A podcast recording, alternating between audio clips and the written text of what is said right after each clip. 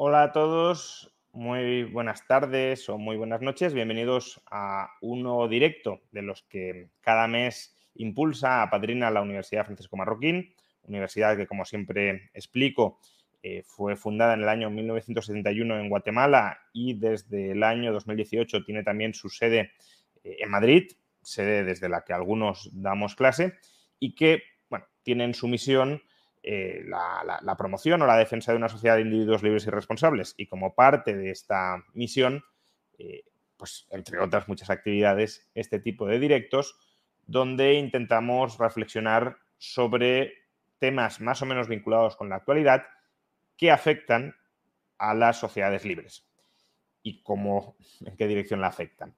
Em, antes de empezar, sin embargo, simplemente recordaros pues, el, banner que he mostrado al principio que repito ahora. La universidad está ahora mismo em, ofertando para aquellos a los que os pueda interesar eh, un curso de, digámoslo así, verano, especialmente desarrollado durante el mes de julio, pero ya empieza en junio, finales de junio, eh, de introducción a la economía, tanto muy iniciático para, jóvenes incluso que estén en su etapa preuniversitaria y también un curso intermedio para aquellos que ya tengan un nivel algo más avanzado de economía. Podéis eh, buscar información en la dirección que observaréis en pantalla, eh, madrid.ufm.edu y bueno, aparte evento, cursos de economía o cursos guion economía, pero vamos, si vais a la página web de madrid.ufm.edu encontraréis más, más información. Dicho esto, eh, por cierto, entre los profesores de esos cursos también me encuentro yo mismo. Dicho esto, vamos a empezar con la tertulia o con la entrevista de hoy, que es una tertulia que va a girar alrededor de la energía y más en particular de la electricidad, del mercado eléctrico español porque durante los últimos meses hemos escuchado que la intervención pública que ejecutó el gobierno de Sánchez sobre el mercado eléctrico español, la llamada excepción ibérica o tope del gas, ha funcionado estupendamente y ha sido un rotundo éxito. Tanto es así que el gobierno pretende, de alguna manera, luego lo describiremos, pero extender este nuevo sistema a largo plazo para que no sea una medida temporal, sino una medida estructural que pueda aplicarse no solo en España, sino en el conjunto de Europa. Sin embargo, desde Europa se resisten en gran medida a que esto salga adelante, lo cual es sorprendente porque, bueno, si ha funcionado tan bien, porque hay resistencia para que se extienda y se, y se consolide. Con lo cual, pues toca de alguna manera reflexionar sobre esto, habida cuenta también de que una de las banderas electorales del gobierno y también uno de los temas de debate para las siguientes elecciones generales debería ser la energía y más en concreto la electricidad. Y para hablar de todo esto, para hablar de qué ha pasado en España con la intervención pública y también de cuál podría ser la alternativa a esa intervención pública que nos proporcionara un mercado eh, energético y más concretamente eléctrico, libre y competitivo y barato, pues hemos traído a, tres personas eh, muy cualificadas para hablar de todo esto. Eh, por un lado, Manuel Fernández Ordóñez, que ya ha estado otras veces en este canal y que además también es profesor de la Universidad Francisco Marroquín. Manuel, ¿qué tal? Buenas noches. Buenas noches, Juan, un placer. Eh, Manuel, como veis ahí, es PhD en Nuclear Physics, pero, pero no solo, sino que también se ha empapado más en general sobre los mercados de energía y los mercados eléctricos y sobre el caso español. También tenemos a Ramón Roca, ¿Qué tal, Ramón? ¿Qué tal? Muchas gracias, Juan, por invitarme. Periodista especializado en, energía y, eh, digamos, director, promotor del periódico de la energía. Eso es. Y por último, tenemos a Jorge Sanz, que no lo vamos a tener con, videocámara por temas de conexión, no porque intente mantener su privacidad facial eh, absolutamente, sino simplemente por, por facilidades de la conexión. No tiene, o no, hemos hecho la conexión bien y el ancho de banda no está del todo sincronizado, pero con el audio sí. Y, Jorge es también experto en mercado eléctrico y muy en especial eh, en los resultados, en la excepción ibérica y en los resultados de la excepción ibérica. ¿Qué tal, Jorge? ¿Cómo estamos? ¿Qué tal? Buenas noches a todos. Bueno, pues ya hechas las presentaciones, si alguno más queréis añadir, si alguno quiere añadir algo más, eh, encantado de, que metáis vuestra cuña, pero antes de, que procedáis a ello, pues dejad que reparta el juego, ¿no?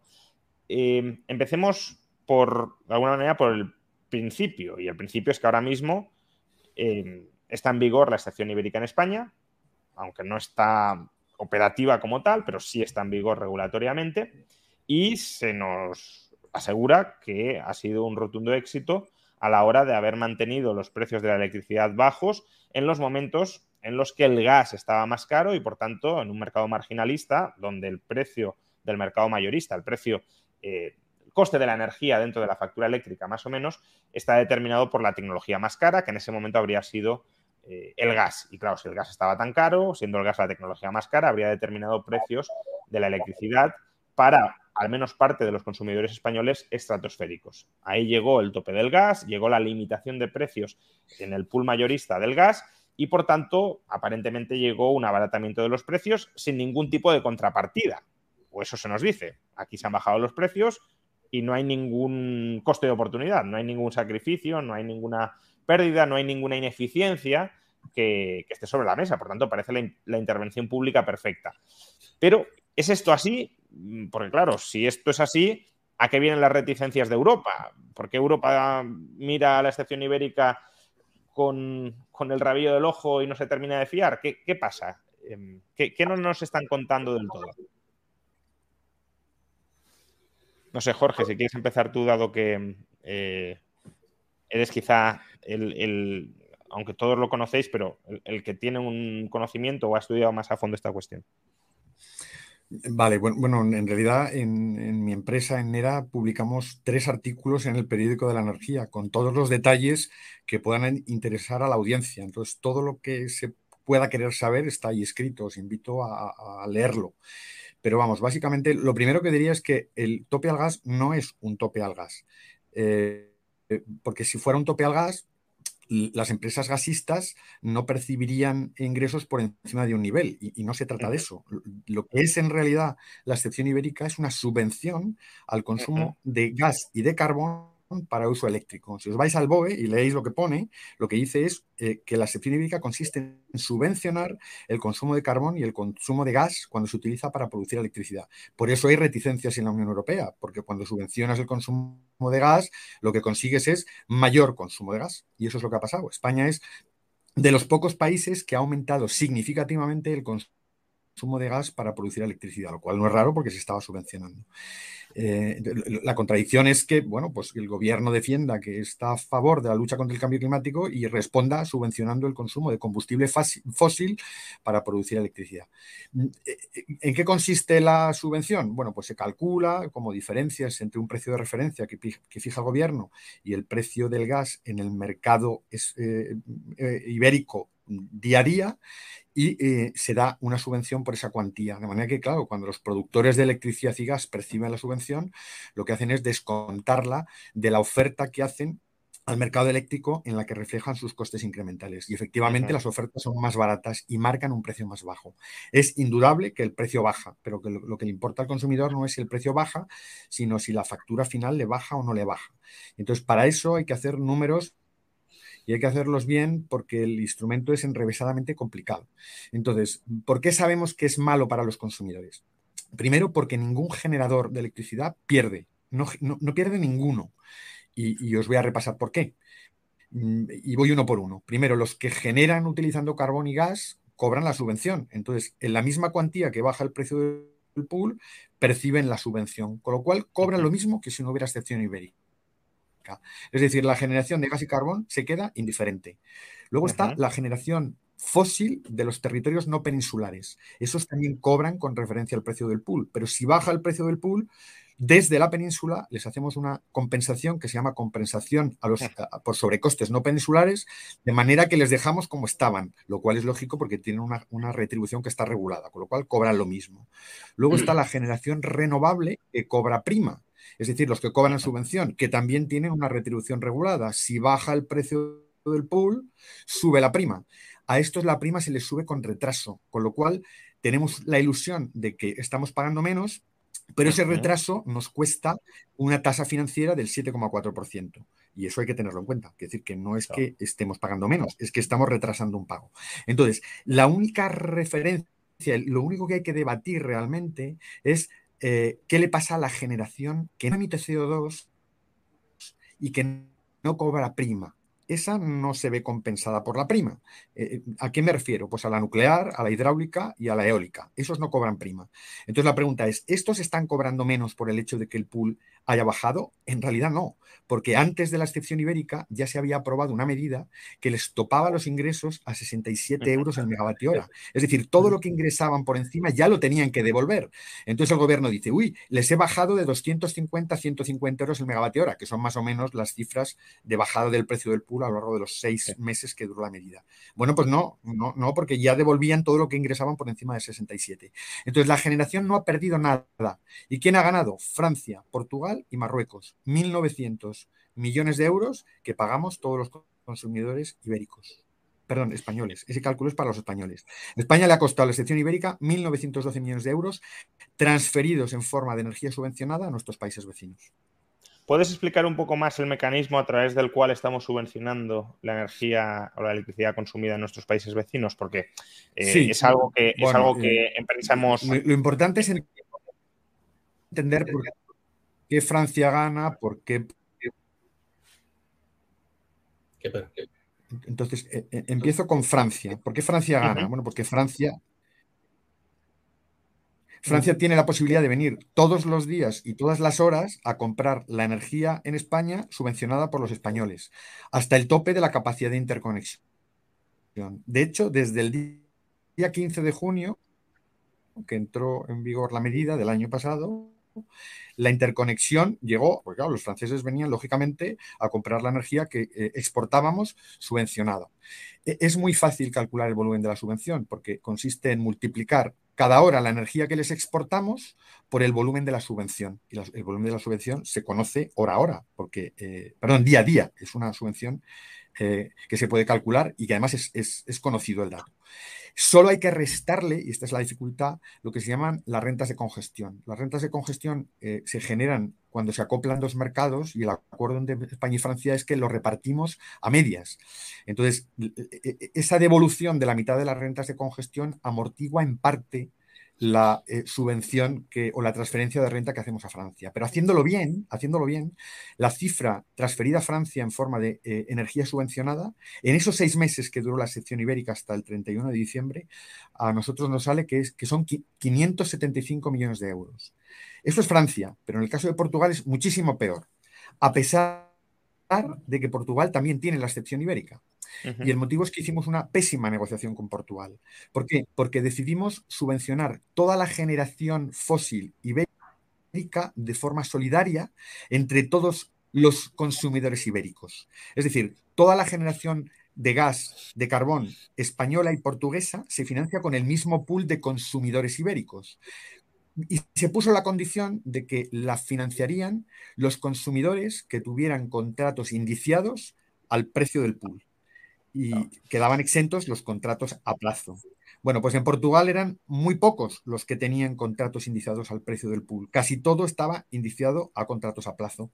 Con lo cual, básicamente lo hemos pagado los consumidores españoles. Porque aquí teníamos 11 millones en PVPC, claro. Claro, es que, a ver, principalmente esa es la, por qué se hizo la medida. Porque querían eh, reducir el precio del PVPC de alguna manera, porque éramos el único país que teníamos una tarifa eh, digamos, indexada a los precios de los mercados mayoristas. Mientras que el resto de Europa, pues todos eh, trabajan con, tarifas más a, medio y largo plazo. Por lo tanto, pues, pues no, no, percibían, digamos, la subida de precios como si lo ha hecho los, los, que estaban acogidos a la tarifa regular. Pero acuérdate, Jorge, que quería comentaros que antes de que se aprobase, justamente hace un año, eh, la negociación fue muy dura con Portugal. Eh, no querían prácticamente eh, aprobar el texto que, Bruselas les había dado. Y, me acuerdo perfectamente que hubo ahí un tira y afloja importante con, el ministro portugués porque no estaban por la labor de, pasar por el aro, ¿no? Que, quería el gobierno de, que se llevase a cabo a través de todos los, de todos los contratos y al final eh, pues tuvimos que ceder y eso se ha visto pues eso, pagándoles eh, casi mil millones a, los portugueses. O sea, por, recapitular un poco, ¿no? Em, básicamente lo que está diciendo ahora Ramón, por darle una lectura más política. Jorge ha dado una lectura técnica y económica, eh, pero claro, si esto es como nos dice Jorge, ¿cuál es la motivación política de hacer esto? ¿no? Entonces, lo que está diciendo Ramón es, em, España es el único país de Europa no sé si hay alguno más, pero creo que no, cuya tarifa regulada está eh, indexada a... Se está colando retorno por algún lado. Yo, yo escucho bien, ¿eh? A ver.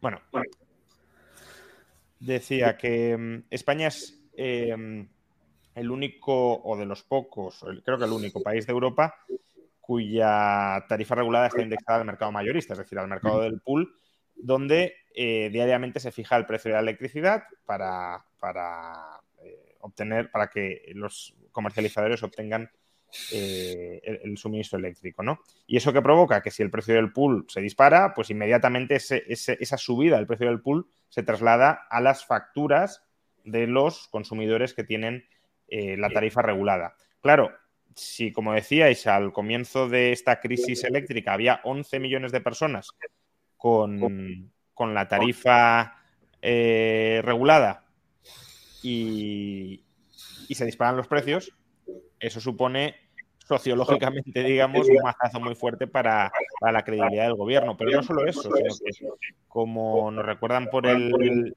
por el chat, eh, el INE medía originalmente, ahora ya lo ha cambiado, pero medía originalmente la inflación solo a través. Esa es la clave. Esa es la única explicación para hacer esto. Claro, que tenías una inflación desbocada. ¿no? Y además, además con, una, con un grado de perversión adicional a todo esto, que es que los consumidores vulnerables de España, es decir, aquellos que no pueden pagar la electricidad, aquellos que tienen el bono social y las familias numerosas, por normativa, tienen que estar obligatoriamente en el PVPC para cobrar las ayudas del Estado. Si no, no las cobras, ¿no? Es decir, es un requerimiento legal. Con lo cual, imagínate, aquí todos teníamos PVPC antes, de, antes del conflicto, ¿no? Bueno, antes, porque el gas empezó a subir allá por abril-mayo del 2021, ¿no? Antes de la invasión de Ucrania. Pero todos aquí teníamos, ¿verdad, Ramón? Todos teníamos PVPC en casa. ¿Por qué? Porque era la tarifa más competitiva. No había ninguna tarifa de mercado libre que batiera la tarifa regulada PVPC. Pero luego no fue así. Y el problema es que tenías, bueno, el problema es que hay una falta de transparencia en el sector eléctrico que todos conocemos y que la gente en realidad no sabe lo que tiene contratado. Eso ya para empezar, ¿no? Entonces, ante este desconocimiento y toda la gente que tienes cautiva en la tarifa PVPC, porque no se puede cambiar, porque pierden las ayudas del Estado, pues esa luz disparada, pues hubo mucha gente que estuvo pagando durante muchos meses pues unos precios desorbitados, cuando los que nos cambiamos a mercado libre en su momento, en el momento justo, pues estábamos pagando, yo tenía tarifa, yo recuerdo, 17 céntimos el kilovatio hora, cuando los del PVPC están pagando a 30 y pico, o sea, el doble, ¿no? Entonces, claro, esto, esto es un problema, fue un problema enorme, claro. A ver, hay que tener en cuenta que esta fue la última, digamos, gran medida del gobierno eh, para tratar de abaratar la factura de la luz. Pero realmente lo que se pretendía era eso o lo que se pretendía era eh, reducir la inflación fuese como fuese, porque claro, el problema que tiene España es que eh, el INE a la hora de calcular la inflación, el IPC, eh, lo único que tiene en cuenta son los contratos de la tarifa PVPC. O sea, los contratos que están en el mercado libre no los tiene en cuenta. Entonces, ¿qué pasa? Pues que hay tienes una inflación totalmente desbocada. Y, claro, necesita eh, pues, actuar de alguna manera para tratar de reducir eso. ¿Lo consigue? Pues de aquella manera. Pero claro, a costa de todo lo que nos ha estado contando Jorge. Yo creo que es importante, es muy importante entender también por la motivación política, Juan, que comentabas, y, y, lo que comentaba Jorge, que es extraordinariamente importante, porque Jorge es el único, o de los pocos, al que yo he visto escribir claramente, y hoy lo ha dicho nada más empezar, que el tope al gas es una subvención al gas. Es una subvención al gas.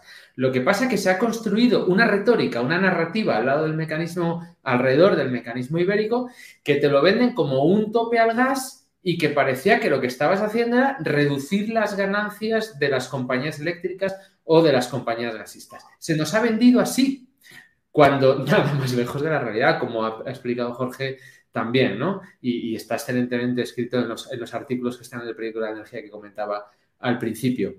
Ha sido una subvención entonces, al final, vivimos en una distopía energética que en Europa le ponemos un impuesto al CO2 y en España subvencionamos la quema de gas que emite CO2. O sea, es que el año pasado Europa, los ciudadanos europeos, hemos pagado 39 mil millones de euros en impuestos al CO2, en los derechos de emisiones. Y aquí lo estábamos subvencionando. Y entonces hemos pasado de que en el año 2021 produjimos 37 teravatios hora de gas que eran el 15% de la electricidad de España, que el gas había sido desbancado hacía ya 10 años por la energía nuclear del liderato de la producción de electricidad en España, hemos pasado de 37 teravatios hora a 60 teravatios hora y del 15% al 23% y a que el gas sea líder en la producción de electricidad en España.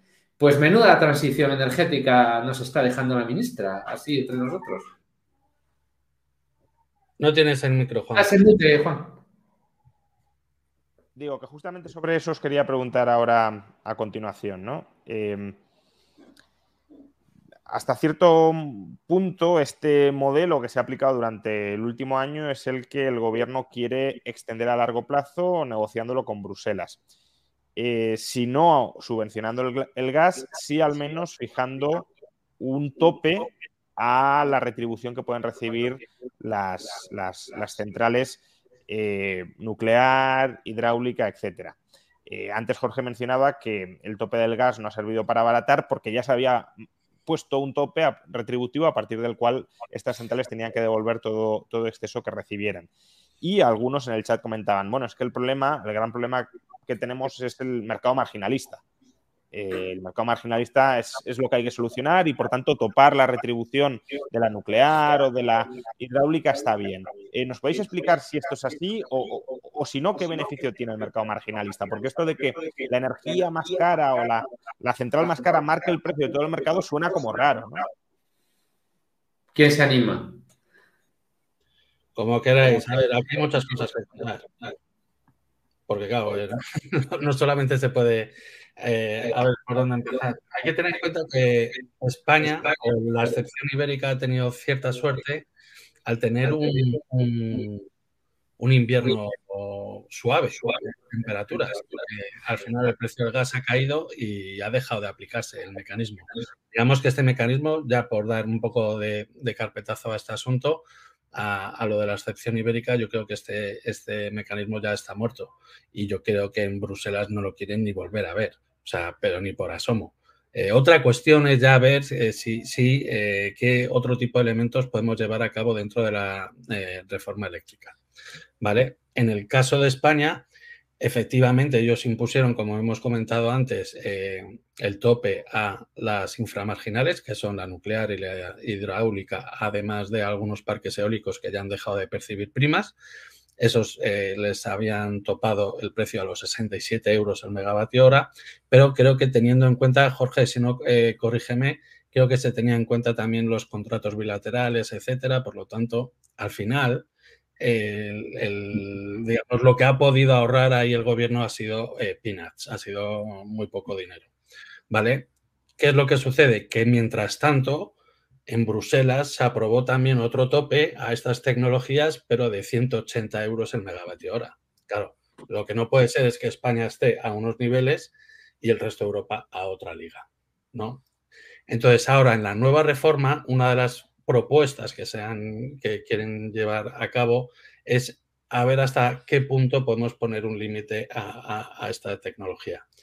Y desde luego, por lo que llega de, las negociaciones, es que de los 180 eso no se mueve. Y España, si quiere llevar a cabo algo en ese estilo, tendrá que acoplarse a lo que se, eh, a lo que se dicte en Europa.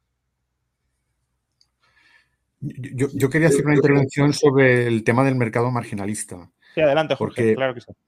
A ver, yo, yo fui director general de Energía y Minas durante casi seis años y me considero padre del mercado ibérico. Es decir, el convenio de Santiago lo redacté yo con mi equipo y luego la reforma que se hizo en Braga se redactó bajo mi tutela.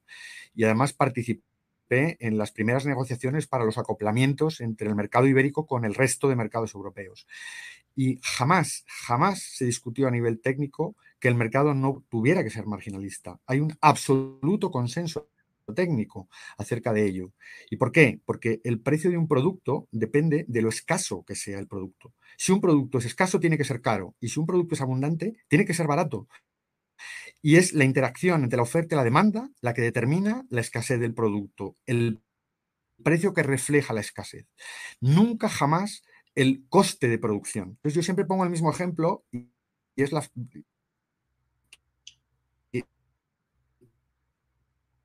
quien no lo crea verá que es contradictorio. Ahora te estamos perdiendo un poco, Jorge.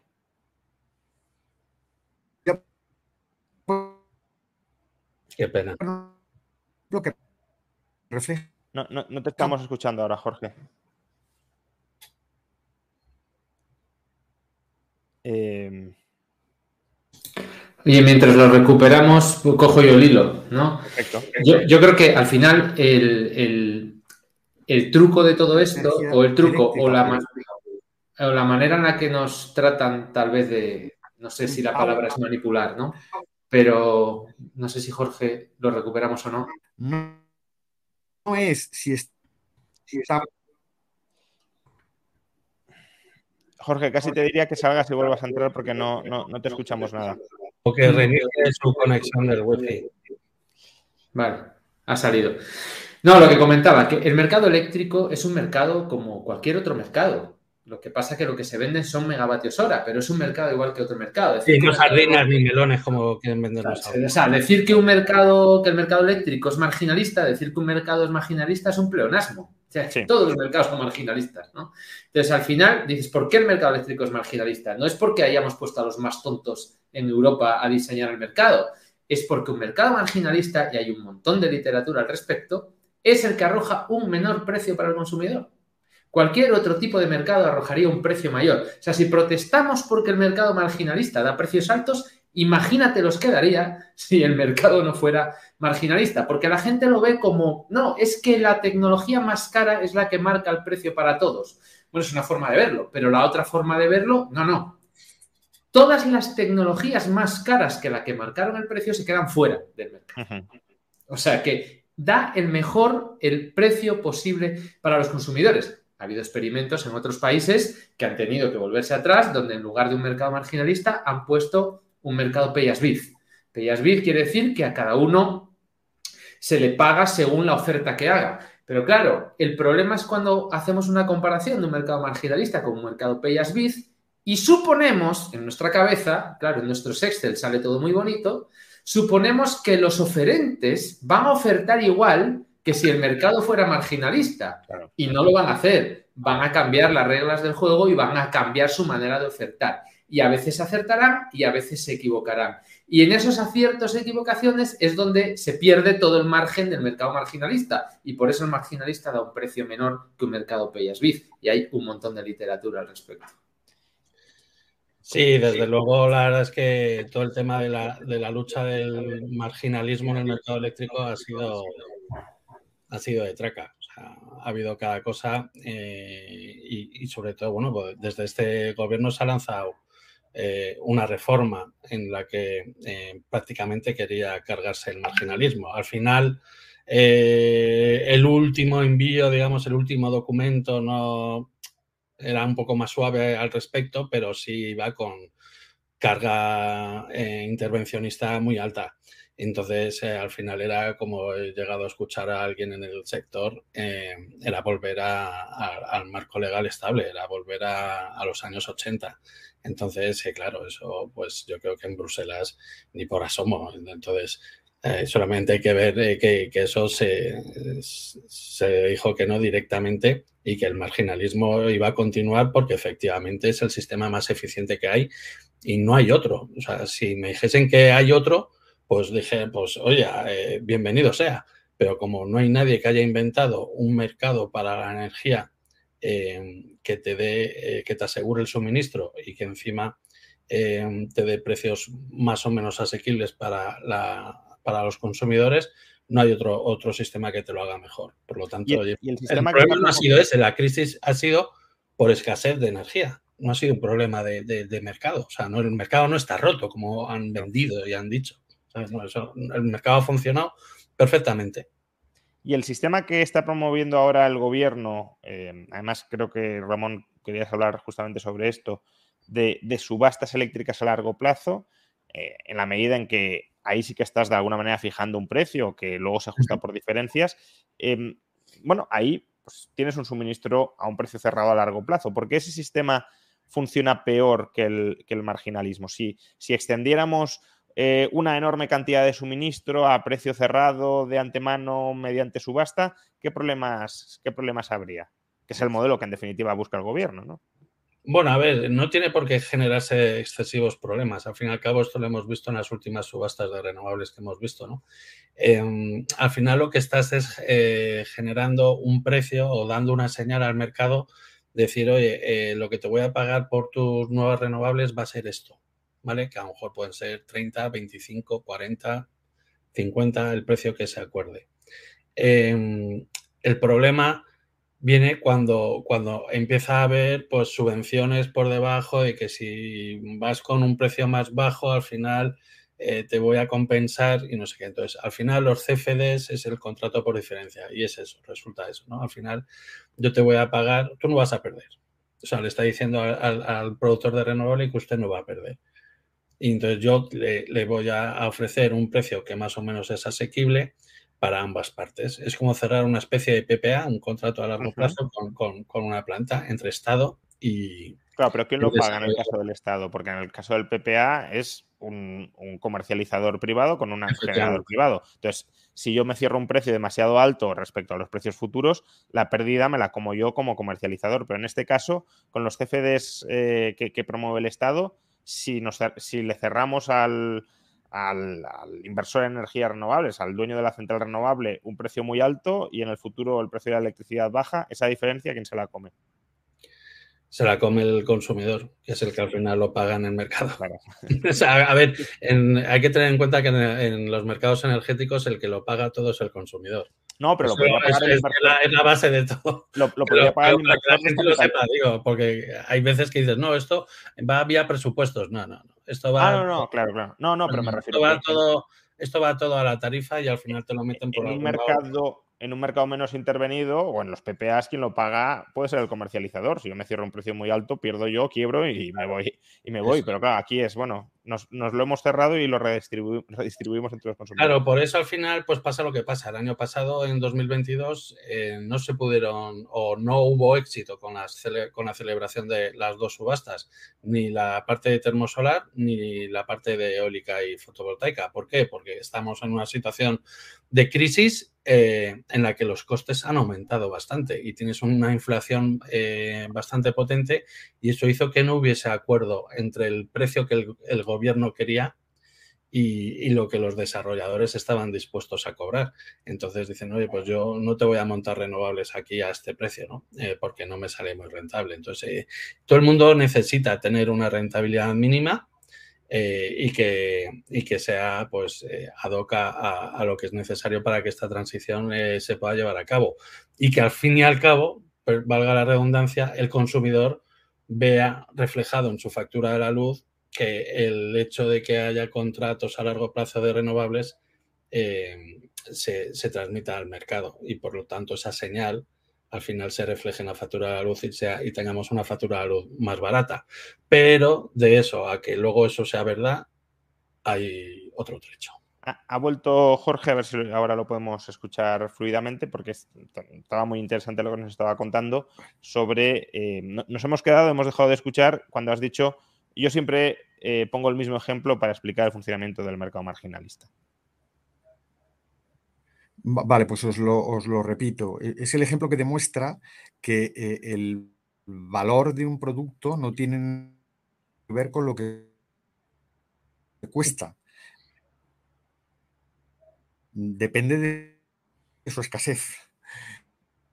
Entonces, el ejemplo consiste en suponer un país imaginario en el que solo hay centrales hidráulicas, que todas han el coste de producir electricidad en ese país imaginario es cero. Y, aquellos que son partidarios de que el valor de los productos sea el precio de coste, deberían, si fueran coherentes, decir que esa electricidad debería valer cero. Pero el agua de los embalses es escasa. Entonces, si transmitimos a los consumidores que la electricidad no vale nada, y van a pensar que es abundante y van a acabar con ella enseguida, porque hay una discordancia entre el valor que, percibe el consumidor, una señal de abundancia, cuando en realidad el agua con la que se produce es escasa. Entonces aquí los economistas no tienen ninguna duda, el, ha de ser necesariamente el de escasez y los economistas han demostrado que el valor de escasez, el precio de sustitución, el precio que cuesta sustituirlo, sino sustituirlo. Entonces, voy a contaros un ejemplo porque me parece significativo. Yo vivo en un adosado y tengo una chimenea y el señor que me la vende el año pasado me, me viene con un precio muy alto y me dice un señor que claramente tenía una cultura más bien baja y me dice, he tenido que subir el precio porque mira cómo está el gasóleo. Sea, si este señor que no tiene cultura sabe que el precio debe reflejar el coste de sustitución y la leña es sustituible por el gasóleo, pues hombre, de nuestros políticos deberíamos esperar un poco más de nivel. A nivel técnico no hay ninguna discusión de que el mercado es marginalista o no no es mercado y no hay más. Utilizar la fiscalidad, para eso se han inventado los impuestos. Y si alguien ha estudiado teoría de la hacienda pública, sabrá que hay libros y libros dedicados a diseño de los impuestos para que sean lo menos distorsionados posibles. Es decir, para maximizar el bienestar de la sociedad. Transferir rentas no es bajar el precio de la electricidad, eso es transmitir una señal inadecuada que no refleja la escasez del recurso. La forma de transferir renta es poner impuestos. Por, resumir un poco también lo que ha dicho Jorge, porque... Eh, un, segundo, Juan, un segundo, porque si seguimos escuchando mal a Jorge, eh, Jorge, a lo mejor puedes probar a entrar con el móvil, con el mismo enlace que te mandó Ramón. Desde el móvil igual tienes mejor cobertura y funciona también muy bien, ¿vale? Sí, voy a intentarlo con el móvil, a ver. Em, por, resumir un poco, ¿no? Básicamente, lo, que ha hecho Jorge es que em, eh, el, mercado tiene como propósito descubrir precios y que por tanto lo que no tenemos que hacer es manipular los precios de mercado para que la electricidad sea asequible a los consumidores. Si queremos que los consumidores que tienen mayor dificultad para pagar la electricidad, eh, pues, en un contexto donde la electricidad es cara, es alta, eh, puedan permitírsela, lo que hay que hacer es redistribuir la renta mediante impuestos y, subsidios, pero no al precio, sino a los ingresos de los, de los consumidores. Y, en cambio aquí se está optando por manipular los precios, probablemente también por lo que decíamos antes, porque no se trata tanto de una política social cuanto de una política que iba dirigida a manipular el índice de precios al consumo. A manipular Em, el índice de precios al consumo em, em, de, calculado por el INE. ¿no? Me, he entrecortado porque Jorge ha vuelto a entrar ahora con el móvil y, estaba pendiente de, varias cosas. No sé si ahora Jorge nos, nos escuchas y te escuchamos mejor. Sí, yo creo que sí, ahora se escucha mejor con el móvil. Perdonad la conexión, pero es que me está fallando totalmente. ¿Dónde nos quedamos? No, estaba resumiendo tu, crítica a, la intervención del mercado marginalista, ¿no? Y, bueno, a partir de aquí eh, estábamos debatiendo, Ramón ya, ha comentado su, opinión al respecto, em, pero también querría conocer la vuestra, tanto la de Manuel como la de Jorge, sobre los, el nuevo modelo de mercado eléctrico hacia el que nos quiere llevar el gobierno, que es un modelo donde el papel del mercado marginalista está mucho más marginado, eh, prácticamente desaparece, y eh, la, mayoría de centrales son retribuidas a través de, subastas, ¿no? Y de subastas y de un precio de antemano cerrado a través de la subasta. Em, ¿Ventajas, inconvenientes de este modelo? Jorge, por favor. Vale, a ver, no es malo que exista un mercado a plazo líquido. El gobierno lo que dice es que el mercado a plazo mm, no, funciona porque le falta liquidez. Bueno, primero hay que demostrar que le falta liquidez, porque, eh, mm, claro, lo que tiene el mercado español, a diferencia, por ejemplo, del británico, dice, no, es que en el británico hay mucha más liquidez. Claro, es que en el británico lo que no hay es un mercado mm, diario. Como no hay un mercado diario, no hay más remedio que contratar la energía a plazo. Y en España lo que hay es un mercado diario que garantiza la liquidez a todos los agentes. Garantiza que si eres un generador y no tienes consumidores, los vas a conseguir. Y al revés. Con lo cual es lógico que el mercado español tenga menos liquidez que el mercado británico. También es lógico que tenga menos liquidez que el mercado alemán, porque el mercado alemán tiene el mismo precio que en Austria, que en Holanda y que todos los países satélites. Todos van a buscar cobertura al mercado alemán. Entonces, no es extraño que en España haya menor liquidez.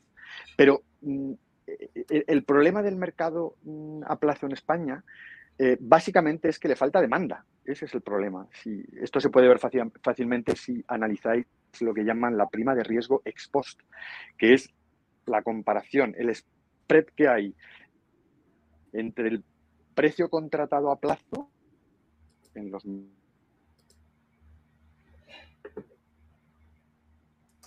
parar. Creo que vuelve a fallar. Si ves ese margen, ese margen te da idea de si es muy grande es porque la demanda es alta y si es muy baja es porque la demanda es baja. Entonces, en España, lo que falta, comparado con Francia con Alemania, o con Alemania, lo que falta es demanda. Entonces, lo que hay que es incentivar, claro, porque hay oferta, porque hay muchos renovables que quieren dar cobertura. ¿Por qué no hay demanda que busque cobertura? Bueno, pues básicamente porque los consumidores domésticos están en el PVPC y como están en el PVPC, pues no la buscan porque el PVPC está totalmente indiciado al mercado diario. Y además lo que se observa, si veis la evolución de la liquidez en el mercado a plazo español, es que se reduce drásticamente cada vez que hay intervenciones en el mercado. Cayó drásticamente a partir del 2013, que fue cuando se produjo la famosa reforma del mercado eléctrico, y cayó drásticamente eh, a partir de las intervenciones que se han producido en el año 2021. Lo cual significa que mm, hay una correlación inversa entre la liquidez del mercado a plazo y el nivel de intervenciones. Cuanta más intervención, menos liquidez. Entonces, antes de intervenir, primero hay que diagnosticar y los diagnósticos que se han hecho son incorrectos. Entonces, además, las vías que propone el gobierno para dar mayor liquidez al mercado a plazo, en realidad se lo quitan. Pensad en los TFDs. Dicen, no, no, el gobierno, es decir, el regulador, va a hacer contratos con la generación renovable. Claro, si, eh, el regulador hace contratos con la generación renovable y liquida por diferencias contra todos los consumidores, porque eso es lo que van a hacer, liquidar por diferencias contra todos los consumidores, está trasladando la cobertura a todos los consumidores españoles busquen cobertura de liquidez al que la busca y se la entrega al que no la busca. Y el segundo inconveniente es que da un protagonismo especial al regulador a la hora de organizar la subasta, decidir qué tecnologías, decidir qué potencias y ahí pues se va a equivocar. ¿Y por qué se va a equivocar? Porque no tiene información sobre cuáles son las tecnologías más competitivas. La ventaja de los PPAs, que son bilaterales, es justo que dan cobertura a quien la busca, porque tanto el generador como el consumidor está buscando, están buscando ambos cobertura de riesgo de precio. Esa es una de las grandes ventajas. Y, y la segunda gran ventaja es que solo se firman PPAs con tecnologías rentables mientras que en los CFDs es el gobierno el que decide. Puede elegir perfectamente una tecnología que no sea rentable. Y el siguiente riesgo de los CFDs, y este es el más importante, es que es muy probable que introduzca renovables más allá de lo que es rentable. Eso nunca ocurriría en el mercado. El mercado te lleva eh, la penetración de renovables allí hasta donde es rentable cada tecnología. ¿Y, por qué lo hace así el mercado? Porque es marginalista. ¿Cuál es la retribución que obtiene una instalación solar cuando se instala? Pues percibe el coste marginal, es el valor del gas que sustituye. Fijaos que no es una estupidez. Es usted hace una inversión, un coste fijo, desplaza una tecnología, ahorra un coste variable y usted se apropia del coste variable. Ese es el incentivo que tiene el renovable a invertir, porque se apropia del coste variable que evita. ¿Vale? Entonces, si el gobierno toma las riendas a través de los CFDs, como no sabe cuáles son los costes de las tecnologías, probablemente organizará subastas e introducirá más renovables de las que cabrían en el mercado. ¿Y qué significa eso? Que va a introducir renovables hasta el punto en el que el coste fijo en el que hay que incurrir por la inversión sea mayor que el coste variable evitado. Y eso es una pérdida de bienestar. Es una pérdida de bienestar porque incurrimos en un coste fijo superior al coste variable que evitamos. Entonces, mm, al final, eh, si el regulador fuera omnisciente, pues tal vez conseguiría maximizar el bienestar social. Pero como no tiene la información necesaria y funciona pues, a base de impulsos, a base de lobbies, pues todas las tecnologías irán a pedir mm, sus subastas eh, y probablemente se meterán más, eh, mm, habrá un nivel de penetración más allá del que el mercado absorbería. Y es una pérdida de bienestar porque nos lleva a bueno, pues hacer inversiones con costes fijos superiores a los costes variables que se ahorran. Esas son las desventajas de los CFDs. Es decir, que el problema no está, como más o menos decíamos, en los mercados a plazo como tales, porque los mercados a plazo son muy necesarios para aquellos que, busquen cobertura y que estén dispuestos a, proporcionar cobertura, es decir, cerrarte un precio a largo plazo, eh, sino en tratar de suplantar los mercados a plazo a través de un mecanismo centralizado de subastas y de fijación del precio de la subasta contra eh, el conjunto de consumidores que, estén acogidos a este, a este mecanismo. Em, y eso puede llevar, claro, si decíamos, la ventaja del mercado es descubrir precios, descubrir precios con todo lo que ello implica, descubrir precios y generar incentivos para que se actúe conforme a esos precios.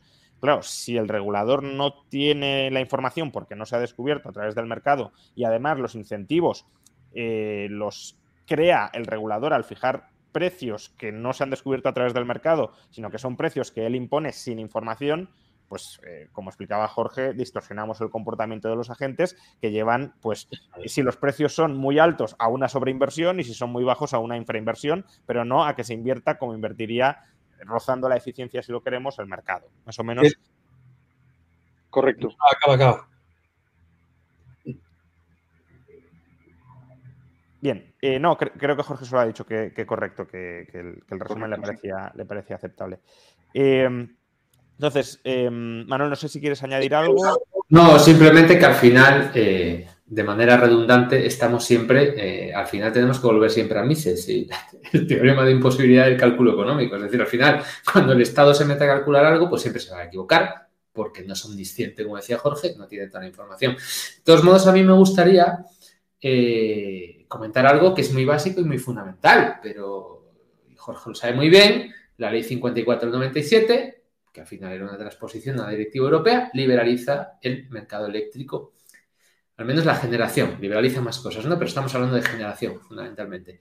Bueno, pues si la generación de electricidad en España es un mercado libre, pues es un mercado libre. No pinta nada el Estado metido a decidir qué tecnologías de generación se tienen que instalar y cuáles no se tienen que instalar y cuáles vas a subvencionar y cuáles no vas a subvencionar. Para empezar, porque se van a confundir y para seguir, porque destrozan todos los incentivos que da el mercado, que para eso lo tienes. Y si encima pasan cosas como las que estamos comentando, que al final todo esto se hace pues con el fin de descarbonizar las economías. Ese es el objetivo global de Europa, ¿no? De aquí a 2050. Y se están intentando introducir en los mercados los mecanismos que pretendan, pues, conducir las inversiones hacia conseguir ser net cero en 2050, que no lo vamos a conseguir en ningún caso, pero bueno, estamos en esto, ¿no? Ahora mismo. Claro, pero net cero en 2050 implica instalar tecnologías que no emitan gases de efecto invernadero y no tenemos muchas. Tenemos las renovables y tenemos la nuclear. No tenemos nada más. Entonces, si encima tú estás metiéndole mano al mercado y estás haciendo que tecnologías que no emiten CO2, como son la hidráulica o como son la nuclear, les está escapando, les está escapando la retribución que reciben, precisamente estás eliminando los incentivos a hacer una transición hacia fuentes que no emitan gases de efecto invernadero, porque el mensaje que estás dando desde los estados es, oigan, si ustedes reciben el precio de reemplazar el último megavatio hora de gas, que sepan ustedes que les voy a meter la mano en la cartera, les voy a quitar su dinero. Entonces, claro, en este escenario, ¿quién va a invertir? Pues no va a invertir absolutamente nadie, porque vosotros me diréis, ¿no? Y luego, si queréis, hablamos de los niveles de inversiones de renovables que se necesitan con los niveles de precios que tienen los que van a dar los mercados de aquí en adelante con la altísima penetración de renovables. ¿no? Un, pequeño apunte sobre los CFDs y si no que me corrija Jorge. Uno de los ejemplos más claros eh, que se ha visto en esto, eh, porque los CFDs no es algo que se haya inventado Bruselas ahora, ni, no, ya existían en el mercado eh, desde hace muchos años, pero un mercado que sí lo ha llevado a cabo principalmente ha sido el Reino Unido. Y en el Reino Unido han pagado precios desorbitados tanto a la nueva nuclear como a la eólica marina. O sea, a la eólica marina les han pagado a 300 libras el megavatio hora. O sea, es que eso es descomunal. Entonces, claro, dices tú, pero ¿cómo puedes eh, ofrecer un CFD a ese precio? Pues, pues lo, los han dado. Y, con Hinkel Point, pues algo parecido. O sea, eran, creo que eran 90 libras o 100 libras el megavatio hora. Y dices, bueno, pues oye, pues así, claro, yo así también en, monto y hago nuevas instalaciones, ¿no? Si al final me lo acabáis pagando, pues eh, viva la madre que nos parió. Pero, pero claro, los CFDs que pretende ahora Bruselas no son esos, sino son otros, sino lo que hay que tratar es de buscar la mejor solución de cara a que el, consumidor pague menos por la energía que consume. Em, justamente, Ramón, te quería preguntar, os quería preguntar, pero tú estás más, más cerca de, todo ello, em, esa es la propuesta del gobierno español, pero Bruselas tiene otras ideas, más allá de la que ya nos has comentado, de, que el tope de las centrales inframarginales sea de, 180 euros megavatio hora y no de 40 y pico como quiere el gobierno. Pero, eh, ¿qué otros puntos de fricción hay? ¿no? Porque el gobierno tiene un modelo muy claro y, Europa lo tiene. Y ¿En qué se diferencia? Bueno, es que depende también con quién hables en Europa. Claro. es, que Europa es muy complicada. Eh, pero por resumir, eh, la Comisión Europea ha hecho una, eh, digamos que la reforma del mercado eléctrico se lleva a cabo en Europa a través de las tres, de, los tres pilares que, forman la Unión Europea, que es el Consejo Europeo, que ahí están los 27 miembros del Estado, el Parlamento por otro lado y por otro lado la Comisión. Y cada uno más o menos hace una especie de propuesta y luego se reúnen entre ellos y negocian, ¿vale? Eh, entonces, la Comisión Europea ha hecho ya su propuesta, que es, eh, digamos, eh, muy basada en mercados a, plazo para tratar de tener precios más estables. pues ha buscado por las fórmulas del CFD, del PPA, etcétera. Pero cero intervencionismo y se agarra al mercado marginalista. Cosa que en el mercado, o la propuesta española, pues no iba muy encaminada en, esos términos. Eh, y por tanto, sí da vía libre, digamos, a que en momentos de crisis podamos, eh, se pueda volver a intervenir. Pero no quiere intervención propia eh, y, dicha de, manera directa porque, porque no, porque no, no, viene a cuento. ¿no? En Bruselas sí más o menos se tiene en cuenta que es importante saber cuándo hay que legislar y no hay que legislar sobre todo cuando estamos en un momento de crisis, sino que hay que eh, echar un poco la mirada atrás y, ver la perspectiva. Por otro lado, el Parlamento Europeo, que a través del Partido Socialista, que es el que ha llevado el, portavoz, que es el español Nicolás González Casares, ha hecho otra propuesta de la, de la reforma del mercado eléctrico, que es una propuesta más cercana a la que eh, pretende el gobierno. Em, el, gobierno español con cierto intervencionismo y con cierto precio o límites precios a, las tecnologías inframarginales.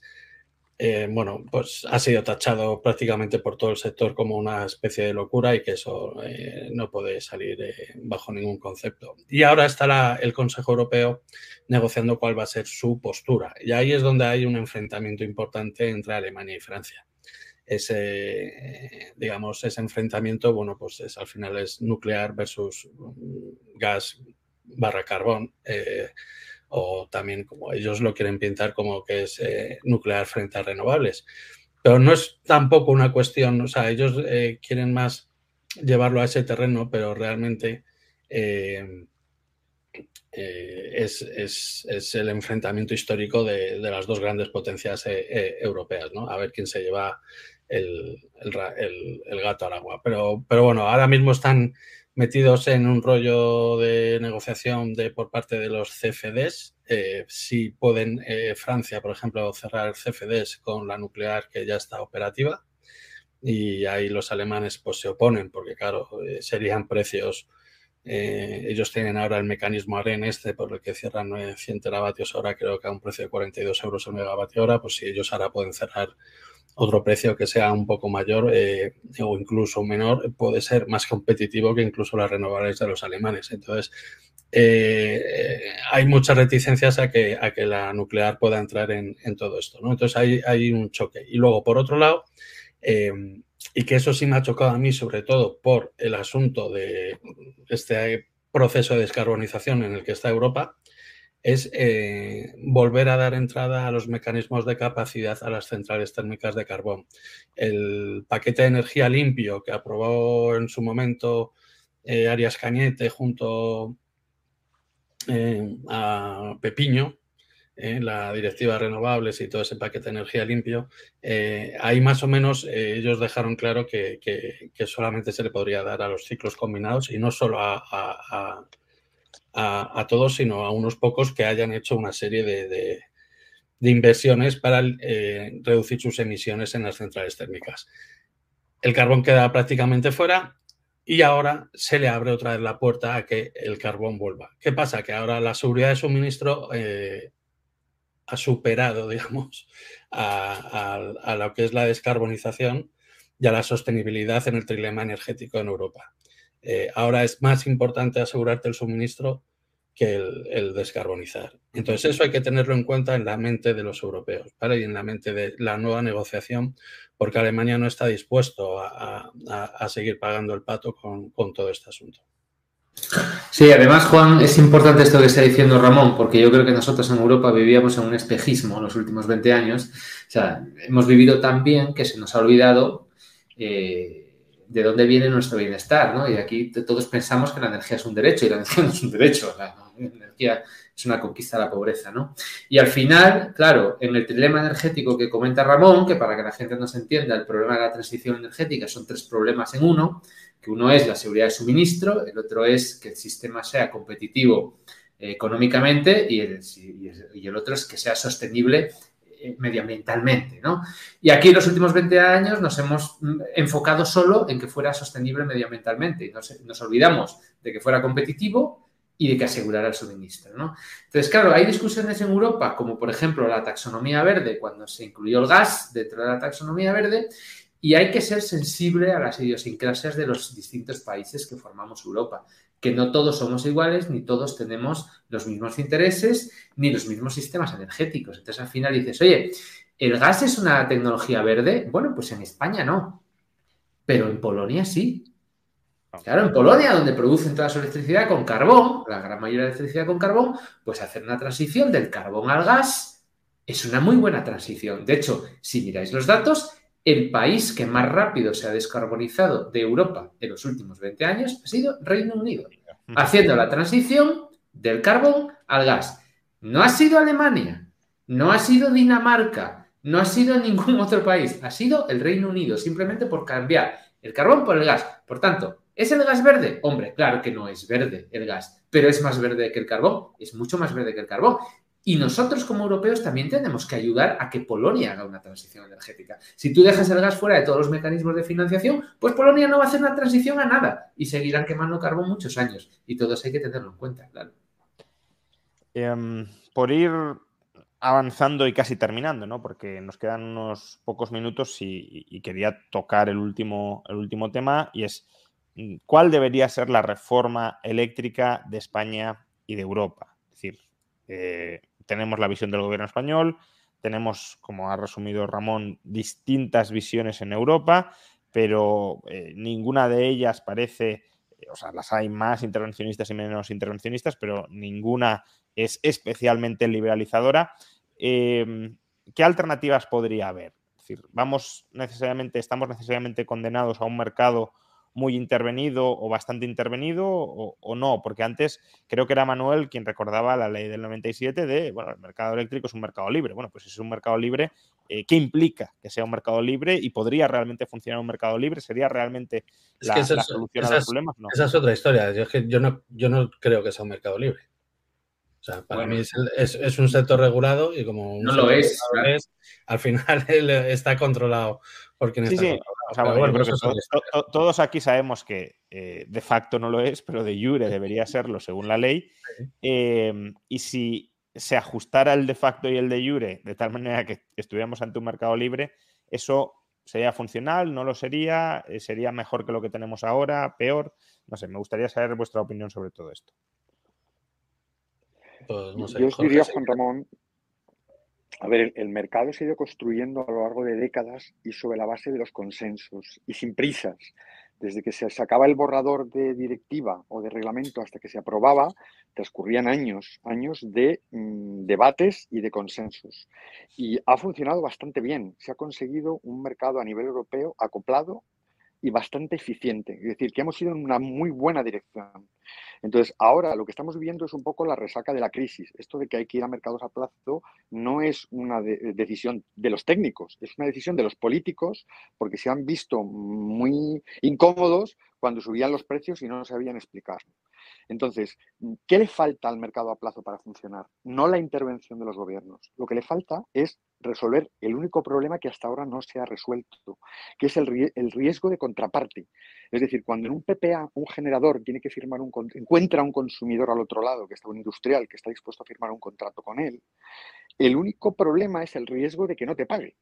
Porque si a lo largo del de repente se revela que el precio del pool está más bajo que el que has firmado en el contrato, que te has equivocado, hay un riesgo de que la otra parte incumpla o que quiebre. Eso sí que es un problema que hay que resolver y ahí sí que la intervención pública puede hacer aportaciones. Entonces, bueno, después de varios debates entre ministerios, que lo conozco, y hay, varios que se negaban, al final se llegó al acuerdo de crear un fondo que gestiona CESTE, la Compañía Española de Comercio Exterior, precisamente a dar cobertura de riesgo de contraparte a los PPAs. Es decir, se va directamente a resolver el problema, no a intervenir el mercado, sino a resolver el problema. De manera que si un eh, generador eólico consigue una contraparte, pero tiene miedo de que no le pague, pues contrata un seguro de riesgo de contraparte con eh, CESTE. Paga una prima, una prima de mercado, y en caso de incumplimiento es CESTE con la garantía de quien se... Pero Jorge, ¿sabes cuántos PPAs han firmado así? De compensar al generador. Ya intervengo yo, ¿no? Es decir, los mecanismos de capacidad, si no tenemos mercados de solo energía, pues habrá que abordarlos. Y si no los abordamos, pues al final no serán inversiones y tendremos... Creo que desde que se anunció esa medida, creo que se ha firmado únicamente un PPA, acuerdo entre industria con un seguro CESCE. Uno. Y Pero es muy recuerdo que el gobierno se puso la medalla. De hace muy poco. No, no, no, que hace un. No, no, lleva más de un año, ¿eh? Año y medio o dos años lleva eso, ¿eh? Y, y, solamente se ha aprobado uno. Es cierto, claro, que estabas en momento lo han reducido exclusivamente. De crisis y de precios que eran irreales. Pero, pero, pero, pero yo creo que ese ha sido uno de los grandes fracasos del, gobierno en, este asunto, que no ha conseguido que, uno, eh, la subasta de inframarginales, que no la ha llevado a cabo al final, y, los industriales han sido incapaces de poder firmar con los, con, los, con los productores renovables. Claro, un productor renovable dice, yo me voy al mercado ahora mismo a forrarme y no a cerrar un PPA con nadie. O sea, yo por qué voy a estar aquí perdiendo dinero o sea, la situación de mercado eh, no era la adecuada para que se diesen. Eh, un poco la coyuntura, la, crisis. Claro.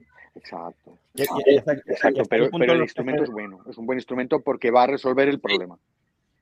¿Y hasta qué punto los CFDs pueden constituir una especie de, crowding out de los PPAs? Bueno, yo creo que hay un poco de todo. en el si haces un CFD,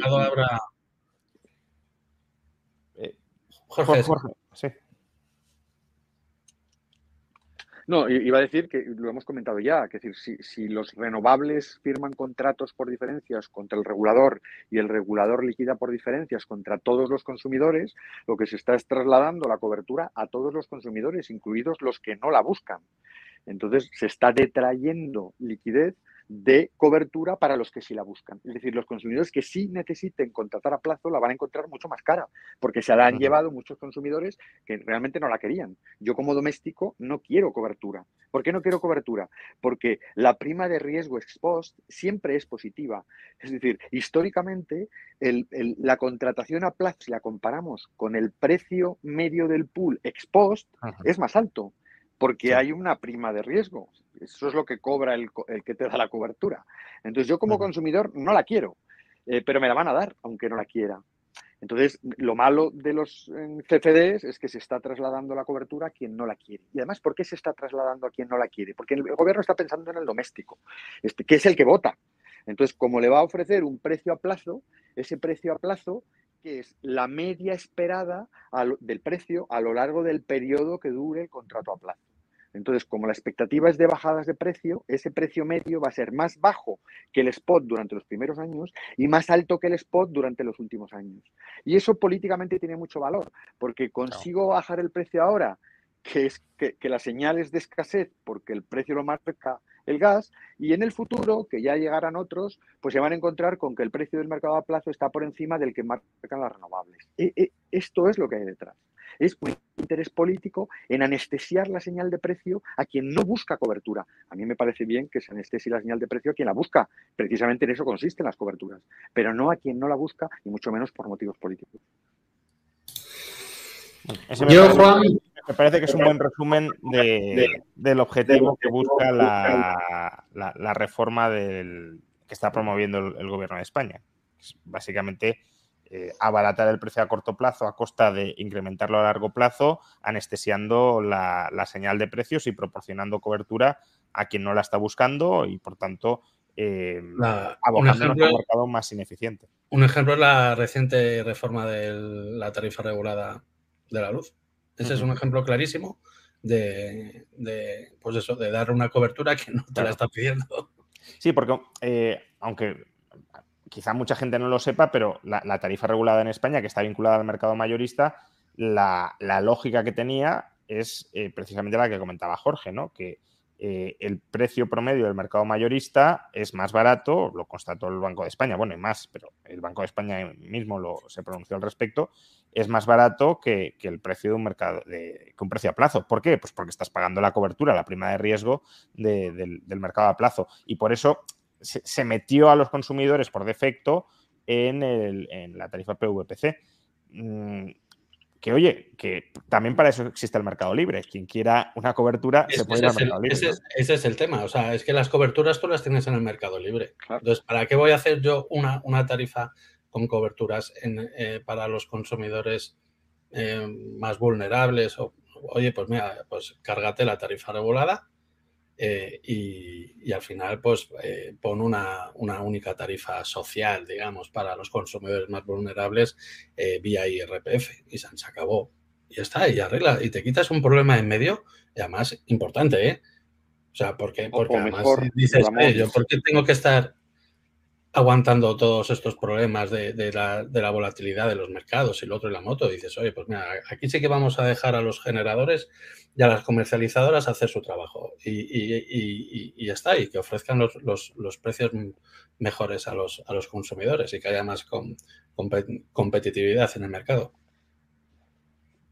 Iba a decir, Ramón, que las tarifas reguladas tienen sentido cuando no hay suficiente competencia. Y esto hace 25 años, pues obviamente no había suficiente competencia, pero hoy sí la hay. Y la CNMC publica todos los años unos informes sobre cuál es el grado de competencia en el mercado mayorista y en el mercado minorista. Y no hay motivos para pensar que no hay suficiente competencia. Entonces, la tarifa regulada está compitiendo con el mercado libre. Es más, es un obstáculo al mercado libre, porque encima el margen de comercialización está deprimido. Entonces, la forma de proteger al vulnerable es, bueno, primero quitando la tarifa regulada y dándole al vulnerable y solo al vulnerable un cheque muy, muy generoso. Hay que ser muy generoso con los mm, vulnerables, pero no abaratándoles la electricidad para que perciban una señal de escasez falsa, en este caso de abundancia falsa. No, no, te damos dinero y además te dejamos mm, gastártelo en la eh, opción energética que quieras. Si prefieres gas o prefieres butano, elígelo tú tienes 500, 600, 800 euros al año para que te lo gastes en la fuente energética mm, pues que sea la que se adapte mejor a tus necesidades de consumo. Esa es la forma de proteger a los vulnerables, no obligándoles a estar en una tarifa regulada indiciada al pool eh, y, mucho menos trasladándoles artificialmente que, que la energía es abundante cuando en realidad es escasa. Eh, hay que aclarar, por cierto, que estamos hablando, porque lo estoy leyendo en el chat, estamos hablando de generación y comercialización. Son las actividades donde puede haber competencia, no de transporte y de distribución, porque eso son actividades reguladas, reguladas. No sé si queréis añadir algo más porque ya estamos muy... Sí, a mí, a mí me gustaría antes de acabar eh, comentar algo, mm, oye, para que los que nos están viendo se queden también con la copla porque no lo hemos comentado hasta ahora. Estamos hablando mucho de los problemas del sistema eléctrico, de cómo modificar el mercado eléctrico, pero no hemos dicho que más del 50% del precio de la luz son costes políticos. Y no lo hemos mencionado, ¿vale? No hemos mencionado que el 38% de la factura de la luz son costes que no tienen absolutamente nada que ver con el hecho de producir electricidad y llevarla hasta tu casa. Y que el 21% de la tarifa de la luz son impuestos indirectos. Entonces, al final es la mitad. El último año, en el 2021, que es cuando hice el análisis, pues era un poquito menos. ¿Por qué? Porque el impuesto del 7% del valor de producción de energía eléctrica estaba suspendido desde mitad de año, porque el IVA se bajó al 5%, porque el impuesto especial de electricidad se bajó al 0,5%, y aún así, los costes políticos son eran el 47% de la tarifa de la luz. En un año normal, como por ejemplo si te coges el 2018, era el 58%. Por tanto, yo creo que aquí está muy claro que podemos hacer todas las modificaciones del mercado que queramos, pero al final el Estado es el socio voluntario que se está llevando más de la mitad de la pasta. Y Manuel añadiría un poco para mm, también ir concluyendo que ese modelo de añadir eh, costes a la factura eléctrica que terminan regresando en el futuro es el mismo modelo que nos estaba comentando ahora, ahora Jorge, de eh, proporcionar coberturas generales a toda la población para abaratar a corto plazo el precio y luego en el futuro, cuando eh, nos vuelva ese abaratamiento a corto plazo de la electricidad, pues nos subirá el coste y será un coste político, porque será por decisiones de política energética mal diseñadas y mal configuradas. Lo hemos visto con el déficit de tarifa y además con un grado de perversión adicional en el sistema, que es que fijaos que los impuestos que aplica el gobierno se aplican sobre una base del impuesto que ha engordado el propio gobierno. Es decir, el propio gobierno toma decisiones que engordan el sistema eléctrico y luego aplica impuestos sobre ese sistema engordado. De hecho, hay un dato, desde el año 2000 hasta ahora, el consumo eléctrico en España ha aumentado un 33% aproximadamente, un 30%, pero el ingreso por IVA ha aumentado un 200% en el mismo periodo, ¿no? Por tanto, o sea, es que ponerle impuestos es algo que tú mismo engordas, pues hombre, yo creo que es un poquito inmoral, ¿no? Hay, un cierto incentivo perverso. Eh, yo quería un último comentario rápido eh, que quiero eh, decir dos cosas para que la gente lo tenga claro. A partir de 2024 en adelante, en los próximos años, la tarifa de la luz eh, va a seguir siendo cara, o por no deciros, va a ser más alta que, que, que, la que tenemos eh, o estamos pagando ahora. Así que que la gente más o menos eh, vaya sabiendo por dónde van a ir los tiros. los impuestos van a volver otra vez a su ser. veremos ahora el nuevo gobierno que salga de las elecciones qué medidas va a querer tomar pero Europa ha dicho que hasta aquí se ha acabado ya de intervencionismos. Entonces, eh, eh, que la gente se vaya preparando porque a partir del 1 de enero de 2024 la luz, el gas y todo va a ser mucho más caro de lo que hemos estado pagando durante estos últimos meses. Bueno, antes de, terminar... Eh, ah, sí, perdona, Jorge. No, iba a decir que solo para acabar, que estoy de acuerdo con lo que ha dicho Manuel, que eh, la factura de la luz está llena de costes ajenos al suministro, que por desgracia ha sido considerada la factura eléctrica como unos presupuestos generales del Estado que no pasaban por el Parlamento y para los gobiernos era muy fácil pues cargarlo a la factura. Pero que si queremos descarbonizar y a día de hoy las únicas tecnologías que son rentables son las renovables eléctricas, no hay más remedio que hacer limpieza en la tarifa y además ordenar la fiscalidad energética si eh, subvencionamos lo fósil porque no paga todo lo que debe y eh, penalizamos lo limpio, que es la electricidad, pues difícilmente vamos a descarbonizar. Sí, efectivamente. Em, comentaba al principio que, bueno, Ramón eh, dirige el periódico de la energía y, Jorge em, ha escrito, eh, lo ha comentado él o lo ha comentado Ramón, no recuerdo ahora, pero ha escrito varios artículos desarrollando algunas de las ideas que ha expuesto a propósito de la excepción ibérica. Bueno, pues aquí, para los que lo queráis eh, visualizar tenéis eh, el periódico de la energía y los artículos que ha publicado Jorge en este periódico. Luego, obviamente, si vais al periódico, pues encontraréis más cosas, ¿no? Pero eh, específicamente sobre nuestros invitados, lo que os he comentado. Pues bueno, yo creo que podemos terminar aquí.